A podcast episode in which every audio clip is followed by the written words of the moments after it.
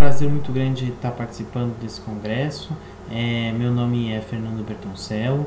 Eu escrevi o artigo Proteção da Diversidade, um princípio invisível.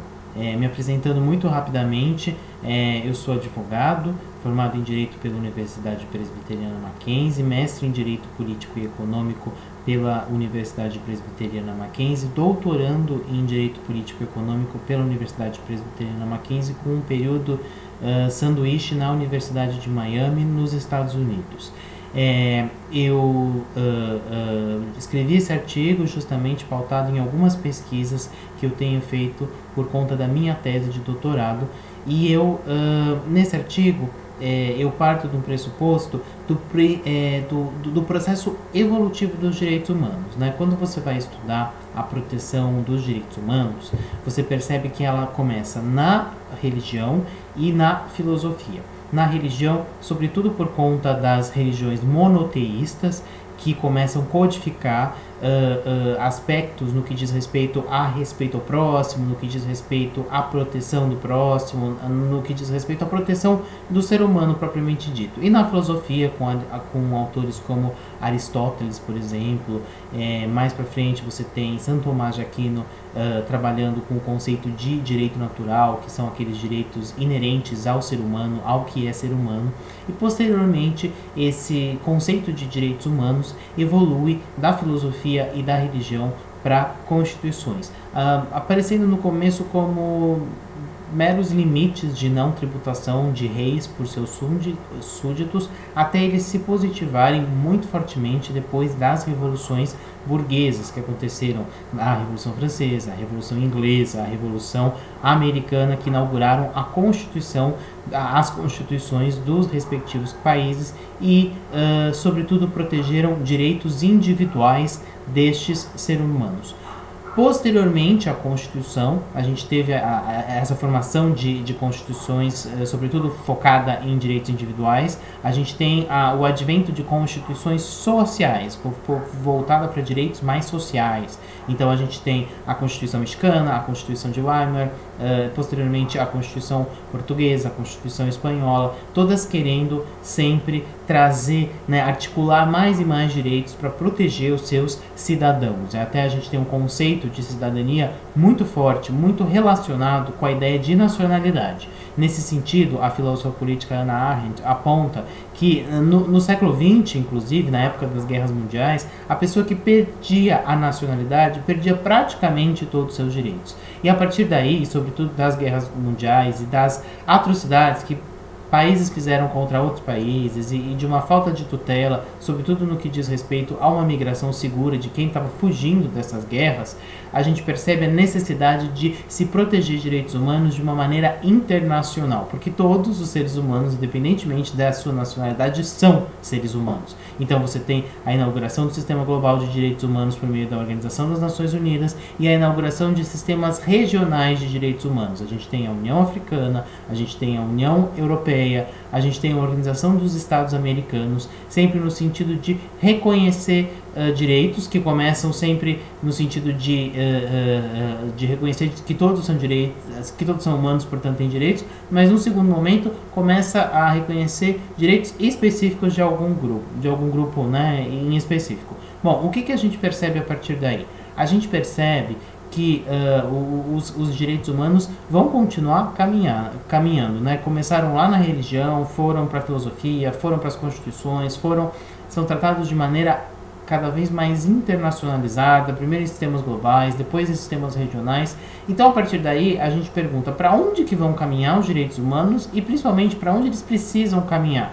Nesse sentido, eu aponto que é necessário a gente rever, a gente pensar num princípio de proteção da diversidade humana, no sentido de, de onde eles precisam caminhar e no sentido também da onde que eles estão caminhando, porque quando você vai analisar uma série de textos, sejam eles constitucionais, sejam eles internacionais, a gente percebe que já existe uma proteção nesse sentido. Então eu aponto alguns artigos da Constituição Federal brasileira, como por exemplo o próprio artigo 1 inciso 3, que fala em proteção da dignidade humana da dignidade humana. Ora, é claro que essa proteção da dignidade humana pressupõe uma proteção de dignidade de qualquer ser humano, tal qual ele é, né, da forma que ele é. Uh, também faço um, um, apontamento do artigo 3 inciso 4 do artigo, no sentido de que esse inciso procura justamente proteger uh, os seres humanos, os cidadãos brasileiros, contra origem, raça, é, preconceitos né, de origem, raça, cor, idade, quaisquer outra forma de, de, de discriminação contra eles. Faço um apontamento do artigo 215 da Constituição Federal Brasileira, que fala em garantir a todos o pleno exercício dos direitos culturais e acesso às fontes de cultura nacional, bem como o apoio e incentivo à valorização e à difusão das manifestações culturais. E ainda, ele aponta que o Estado deve proteger as manifestações das culturas populares, indígenas, afro-brasileiras, afro-brasileiras e das de outros grupos participantes do processo civilizatório nacional, bem como a valorização da diversidade étnica e regional do país. E ainda aponto o artigo 231 da Constituição, que estabelece que são reconhecidos aos índios uh, sua organização social, costumes, línguas, crenças e tradições, e aos direitos originários sobre as terras que tradicionalmente ocupam. Ou seja, tudo isso quer proteger a diversidade de seres humanos que existe no Brasil. Inclusive, eu aponto no nosso próprio artigo que uh, a, as técnicas de mutação constitucional, né, de reinterpretação constitucional, que têm sido uh, difundidas, elaboradas, incentivadas pelo Supremo Tribunal Federal Brasileiro, é justamente no sentido de reconhecer e de abarcar cada vez mais a diversidade humana que existe no território brasileiro.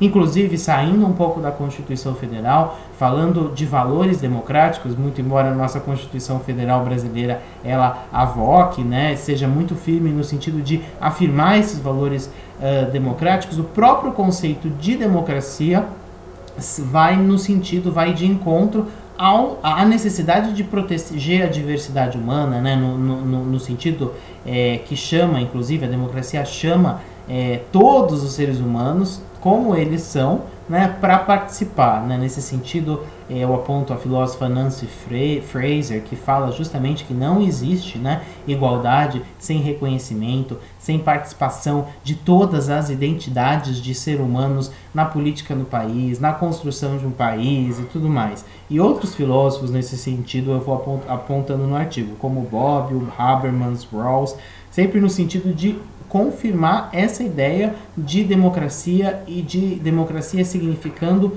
proteger diversidade humana. Aponto também o direito internacional que floresce e que ainda precisa caminhar, claro, né, assim como os textos eh, constitucionais dos Estados, inclusive mencionando claramente a necessidade de se proteger a diversidade humana, mas eu, eu já mostro alguns textos que eh, tangenciam esse tema, como, por exemplo, a Convenção sobre a Proteção eh, e Promoção da Diversidade das Expressões Culturais, eu falo sobre os princípios de Yogyakarta, que são princípios relacionados à proteção da orientação sexual e da identidade de gênero. Eu falo sobre é, a Convenção uh, sobre a eliminação de todas as formas de discriminação contra as mulheres, inclusive uma convenção que fala muito sobre toda é, é, sobre é, a discriminação contra a mulher e sobre a pluralidade também de mulheres que existem nesses estados, né? Que como bem uh, uh, demonstra uh, Boaventura Santos são estados realmente plurinacionais. Até a ponto em textos um pouco mais abrangentes, como a própria Declaração é, de, Universal de Direitos Humanos, né, como que uh, uh, uh, esses textos já tangenciam uma necessidade de se proteger a diversidade. E concluo no sentido de que a gente precisa, a partir de reconhecer que existe um princípio que proteja a diversidade humana, articular uma sistemática protetiva da diversidade humana em que a gente precisa conjecturar o que já foi produzido no sentido de dispositivos constitucionais, no sentido de uh, convenções, tratados internacionais e para a gente poder desenhar depois o que a gente ainda precisa produzir em matéria legal, em matéria jurídica, para proteger ainda mais a diversidade humana. E é nesse sentido que eu vou É claro que eu fa faço uma explanação muito rápida sobre o artigo. É, o artigo se aprofunda muito mais nesses textos, nesses dispositivos e nessas questões filosóficas. Sendo assim, eu convido a todos a lerem o artigo e, e, e gostaria muito de receber um feedback uh, de todos. Estou muito aberto aí se quiserem trocar alguma ideia, é, fazer alguma crítica ou sugestão. Agradeço mais uma vez a oportunidade por poder participar desse congresso. Desejo a todos que estão assistindo um bom congresso e também um grande abraço. Até mais.